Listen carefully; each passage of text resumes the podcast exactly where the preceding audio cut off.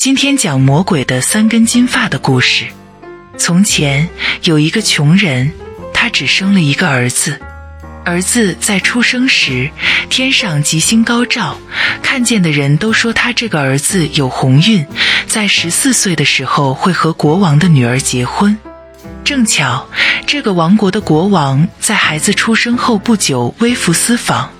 从这个村庄经过时，询问这儿是不是有什么新闻话题。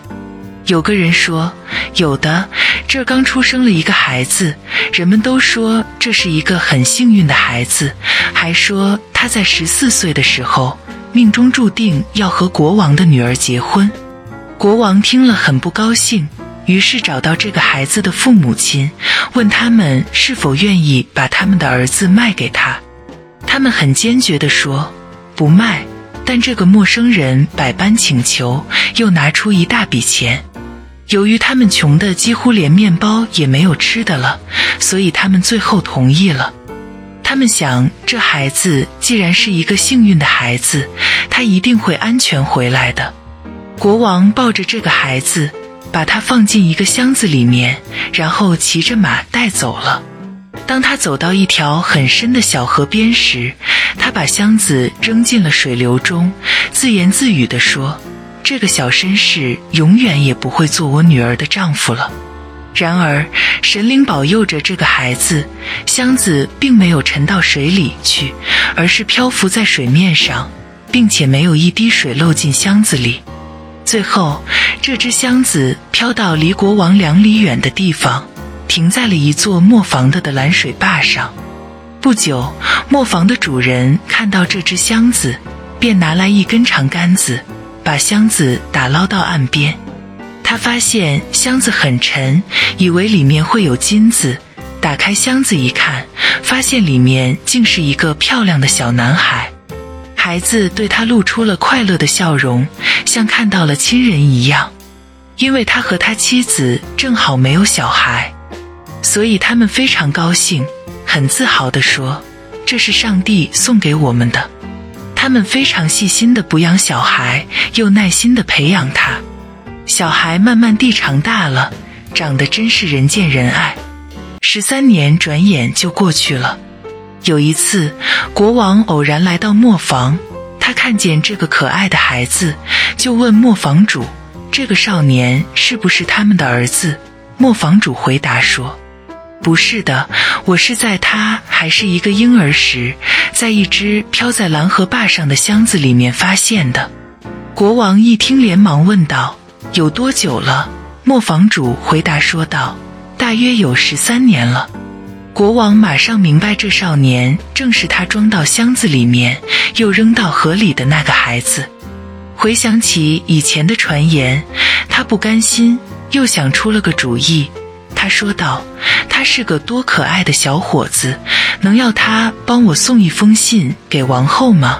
要是乐意的话，我会给两块金元宝作为他的辛苦费。”磨坊主回答说：“谨遵陛下的吩咐。”国王写了一封给王后的信，信中说：“这个送信的人一到达，就把他立即杀死埋掉，在我返回前，一切都要做完。”少年人带着信出发了，可他却在路上迷失了方向，晚上竟撞进了一座大森林，他不得不在黑暗中摸索着寻找出路。透过黑夜，他看到不远处有灯火晃动，循着火光。他来到了一座小村舍，房屋里有一个老太婆。老太婆看到他后很害怕，说道：“你怎么到这儿来了？你要去哪里呀？”“我要去见王后，给她送一封信，但我迷路了，很想在这儿过夜休息一下。”“你太不幸运了，竟撞进这个强盗窝。要是那帮强盗回来看到你在这儿，他们会杀死你的。”他回答说。我太疲倦了，管他哩，我已经走不动了，先休息再说。说完，把信放在桌子上，躺在一条长凳子上，自个儿睡着了。强盗们回来看到他，便问老太婆：“这个陌生的少年是谁？”他回答说：“他是给王后送信的人，中途迷路了，才走到这儿的。强盗们拿起信，拆开一看，里面写的是要王后杀掉送信者。不知是出于同情这个少年，还是想和国王作对，强盗头将信撕了，另外写了一封信，信中要王后在这个少年到达后，马上让他和公主结婚。他们没有惊动他，一直到第二天早晨他起来后，才有老太婆指给他去王宫的正确道路。少年到了王宫，将信交给王后。王后看过信，马上为婚礼做了尽可能周到的准备。看到少年如此英俊，公主非常愿意嫁给他做妻子。过了一段时间，国王回宫了。当他看到预言成为现实，这个幸运的孩子不仅没有在他的奸计中丧生。而且和他的女儿结了婚，很想知道事情怎么会变化成现在这个样子的。他发出的命令完全不是这样的呀。王后说：“我亲爱的，你的信在这儿，你自己看看吧。”国王看过信，知道信已经被调换了，就问这位女婿：“他拿着自己要他传送的信干了些什么事情？”他回答说。我什么事也没干，一定是晚间我睡觉的时候，信被人做了手脚。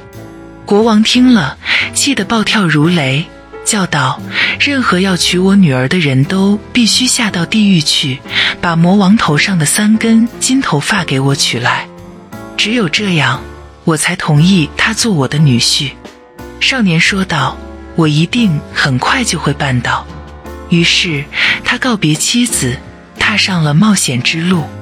他经过第一座城市时，城市卫兵拦住他，问他是干什么活的。他回答说：“我什么事都能干。”他们说道：“如果真是这样，你就是我们想要找的人。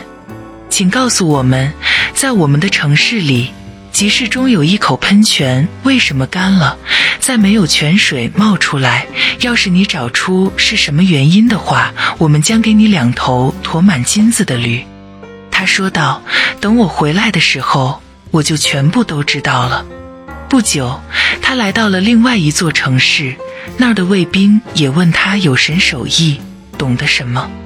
他回答说：“我什么事都能干。”他们说：“那就请为我们做一件事情，告诉我们那棵过去为我们结金苹果的树，现在为什么连一片叶子也不生了？”他说道：“我非常愿意为你们效劳。当我回来时，我就知道了。”最后，他来到一个大湖边，他必须横渡过去。年轻人找到一只渡船后。摆渡的船夫不久就开始问他是干什么的，懂得什么事情。他说：“我什么事都懂。”船夫说道：“那么，请指教我，为什么我总是在这水上摆渡，始终不能脱开身子去干其他的行当？你要是能告诉我，我将重重地谢你。”年轻人说：“当我返回时，我会告诉你有关方法的。”渡过湖后。他来到了地狱，地狱看起来既阴森又恐怖。但魔王此刻不在家里，他的奶奶正坐在安乐椅上。看到他后，他问道：“你来找什么呀？”他回答道：“魔王头上的三根金头发。”接着，他把自己的遭遇告诉了他。你真是敢冒奇险了。他很同情，又很赞赏这个年轻人，决定帮助他。就说道：“我会尽我所能来帮助你的。”说罢，他把年轻人变成了一只蚂蚁，要他躲藏在他外衣的褶皱里。他很感激地说：“太好了，不过我还想知道，为什么那个城里的喷泉干枯了？为什么结金苹果的树现在连叶子也不生了？”是什么原因使船夫老在那儿摆渡？老奶奶听了说道：“那的确是三个令人费解的问题。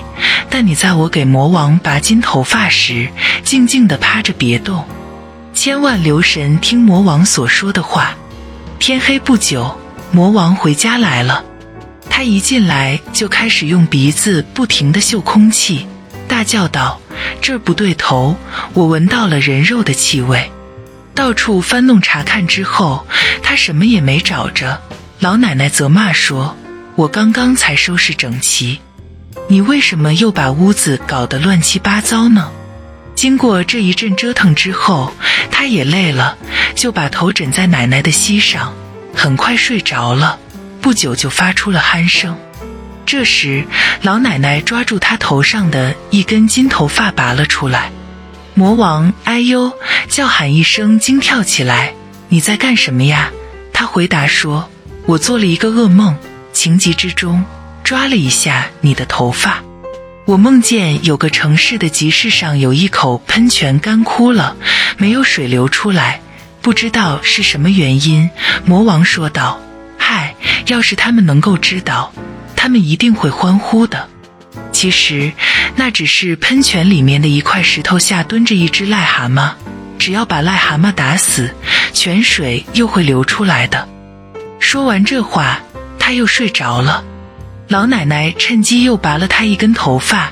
他惊醒后，气冲冲地叫道：“你到底要干什么？”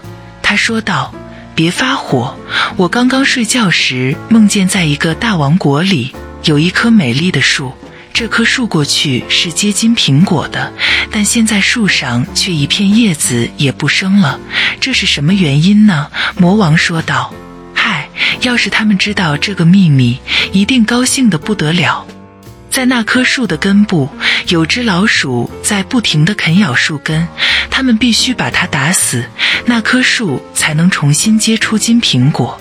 如果不这样做，那树它很快就要死去，现在让我安稳的睡觉吧。要是你再把我弄醒，你会后悔的。接着，他再次睡了过去。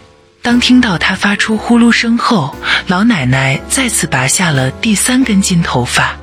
魔王跳起来，厉声喊着就要发作，但他还是使他平静下来了，说道。我又做了一个奇怪的梦，梦见一个船夫似乎命中注定要在一个湖上不停地为人来回摆渡，总是脱不开身。是不是有什么魔力困住了他？魔王听了说道：“真是一个蠢东西！如果他把船篙塞到另外一个渡客的手中，他不就脱开身了吗？那渡客不就取代他的位置来摆渡了？让我好好的睡吧，再别打扰我了。”到第二天早上，魔王起来之后出去了。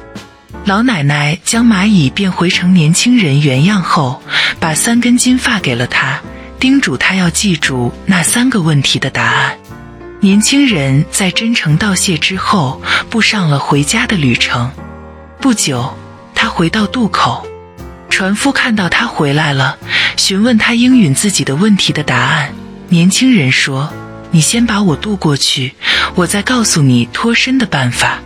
当船到达对岸后，他告诉船夫，只要把手中的船篙塞到其他渡客手中，他就可以脱开身任意去留了。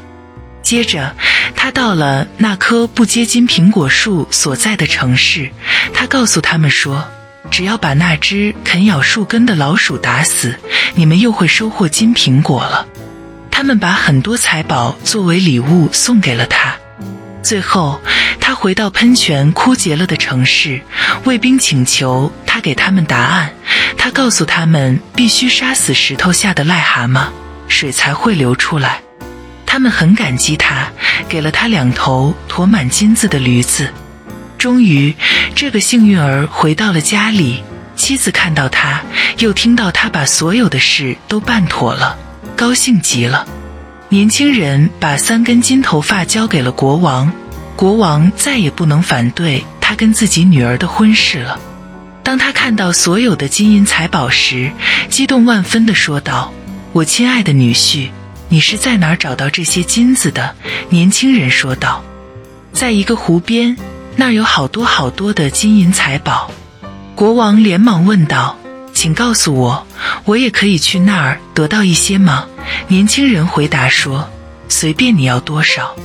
你在那个湖上会看见一个船夫，让他把你载过湖去，你就会看到岸上的金子像沙子一样多。”贪财的国王急急忙忙地启程去了。当他来到湖边时，他唤过船夫，说要过湖去。船夫便要他坐上船来。他刚一上船，船夫马上把船篙塞到他手中，然后跳上岸走了，留下老国王在那儿摆渡。这就是对他罪孽的报应。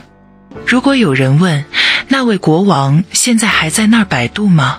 你也许会说：是的，因为没有人会从他手中接过船篙，自己给自己添麻烦。